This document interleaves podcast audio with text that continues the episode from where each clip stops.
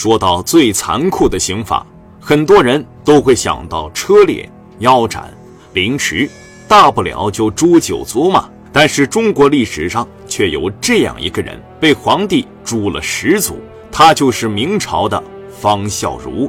诛十族是个啥概念呢？可能很多人都只是听过诛九族，但是自己却并不了解。今天我就给大家简单的解释一下，所谓诛九族呢。就是指将受刑人连坐其族，处以死刑。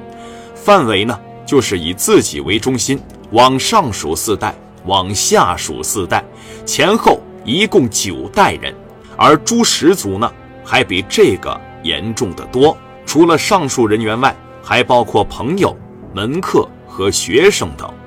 不管有没有血缘关系，只要有关系，就有可能要被牵连。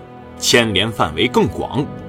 根据相关的史料记载，因方孝孺而牵连受刑的多达八百七十三人，光是行刑都持续了八天，被砍掉的头颅和尸体堆积如山，来不及处理都已经发臭了，还时不时有头颅从尸堆高处滚落，那叫一个骇人听闻呐！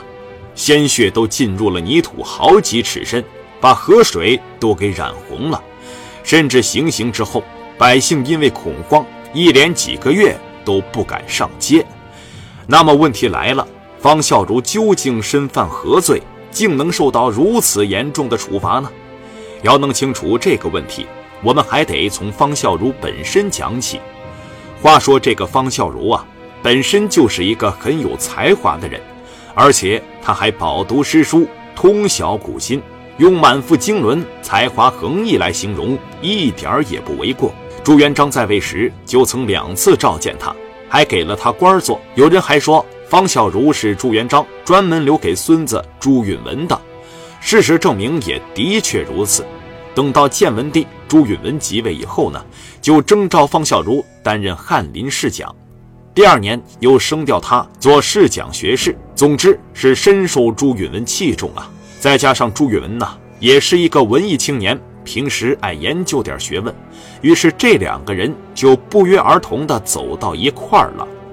这朱允文呢，他一向奉行以仁孝治理天下，而且性格还极其懦弱，朝廷上很多事情都不敢下决定。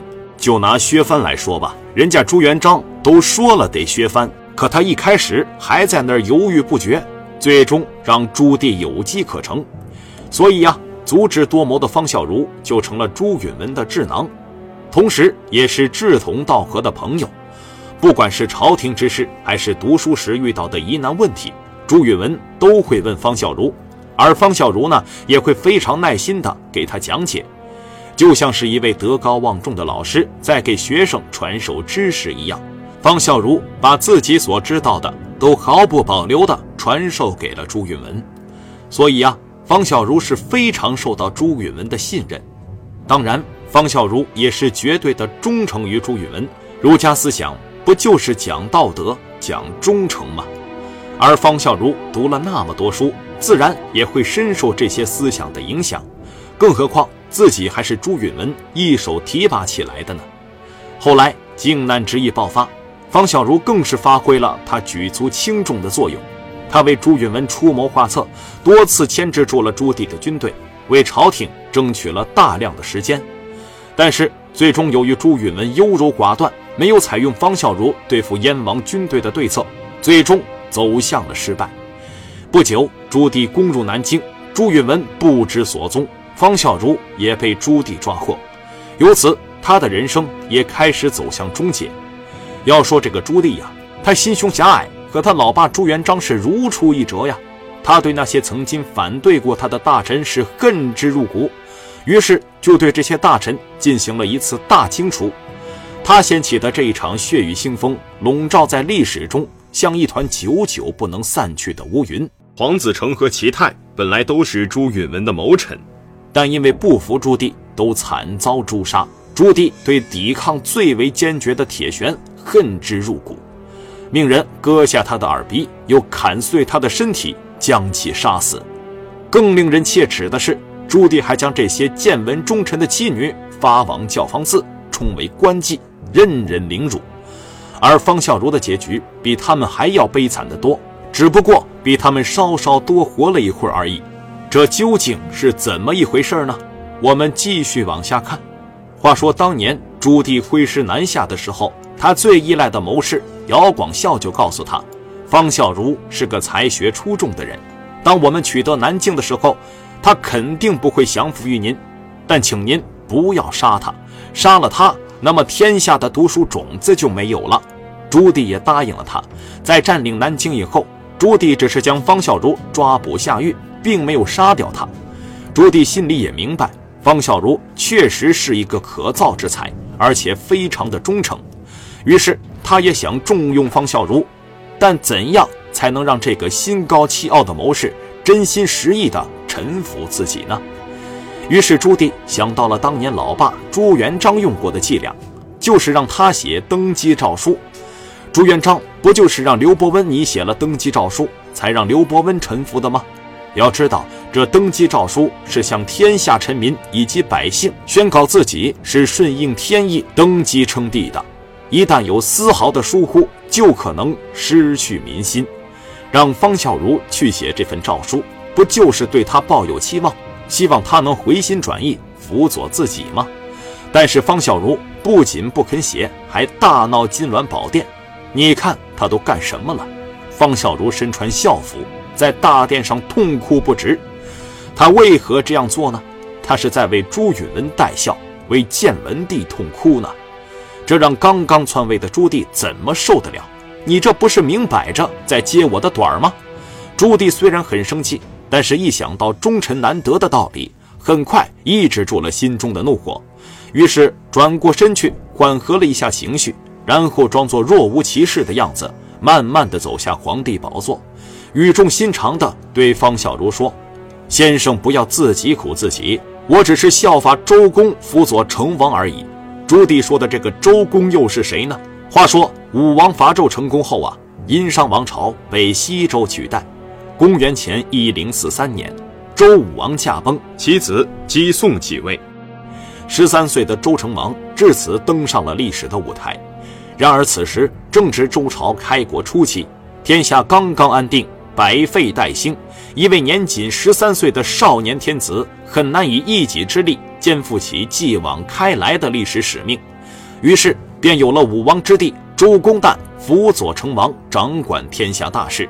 代行天子之权的典故，这成王不就是说建文帝朱允文吗？那周公自然就是朱棣了。但是人家周公好歹没有称王吧？方孝孺听了这话就不高兴了，明明就是谋朝篡位，还说得这么冠冕堂皇。于是方孝孺就质问朱棣：“成王在哪儿？”这朱棣就给他耐心地解释说：“成王已经死了。”这方孝孺真是得理不饶人，接着又质问朱棣：“为什么不立成王的儿子为皇帝？”朱棣接着又说：“他还是个小孩子，如今国家正需要一个精明能干的皇帝来治理。”不得不说，其实朱棣说的也挺有道理。但是方孝孺步步紧逼，接着又问道：“为什么不立成王的弟弟呢？”朱棣已经是很不耐烦了：“这是我们老朱家的事儿，你管那么多干啥？”话音未落，朱棣就让手下的人将准备好的笔墨纸砚递给方孝孺，又对他说道：“昭告天下的即位诏书，一定要先生起草才行。”方孝孺接过笔，难道他这就被朱棣折服了吗？那是不可能的事儿。他在纸上写下了“燕王篡位”四个大字，写完后，方孝孺就将笔扔到地上，并高声说：“你就是杀了我，我也不会给你起草诏书的。”面对皇帝，方孝孺还能说出如此的豪言壮语，这种勇气实在让人敬佩。这个时候的朱棣终于有些忍不住了：“我好歹是个皇帝，就算现在不是，马上也就是了。你一个小小的臣民，竟对我如此无礼。”于是杀心暗起：“我怎么能这么容易就让你死？就算是你死了，难道你不怕株连九族吗？”没想到方孝孺心中的傲气更胜一筹，就是株连十族又能拿我怎么样？这可是你说的。于是朱棣再也压制不住心中的怒火，将方孝孺再一次拉回牢中，一怒之下将其诛杀，而且杀了方孝孺还不解气。试想一下，作为一个皇帝，竟然被一个臣子如此奚落，而且朱棣是何等心胸，杀一个区区的方孝孺又怎能解气？于是又下令诛杀他十族。再说了，这也是他自己说的。于是方孝孺的妻子、兄弟、侄子，甚至连同门客、朋友、学生，也都没能逃脱朱棣的魔爪。此次一共牵连八百七十三人，无一幸免，全部被处死。方孝孺也成为中国历史上唯一一位被诛十族的人。有人说方孝孺死得很冤枉，谁说不是呢？人家只是一心忠于旧主，有什么错？有道是忠心不事二主，他做到了，而且做得很好。或许这也是朱棣一开始没有杀他的原因吧。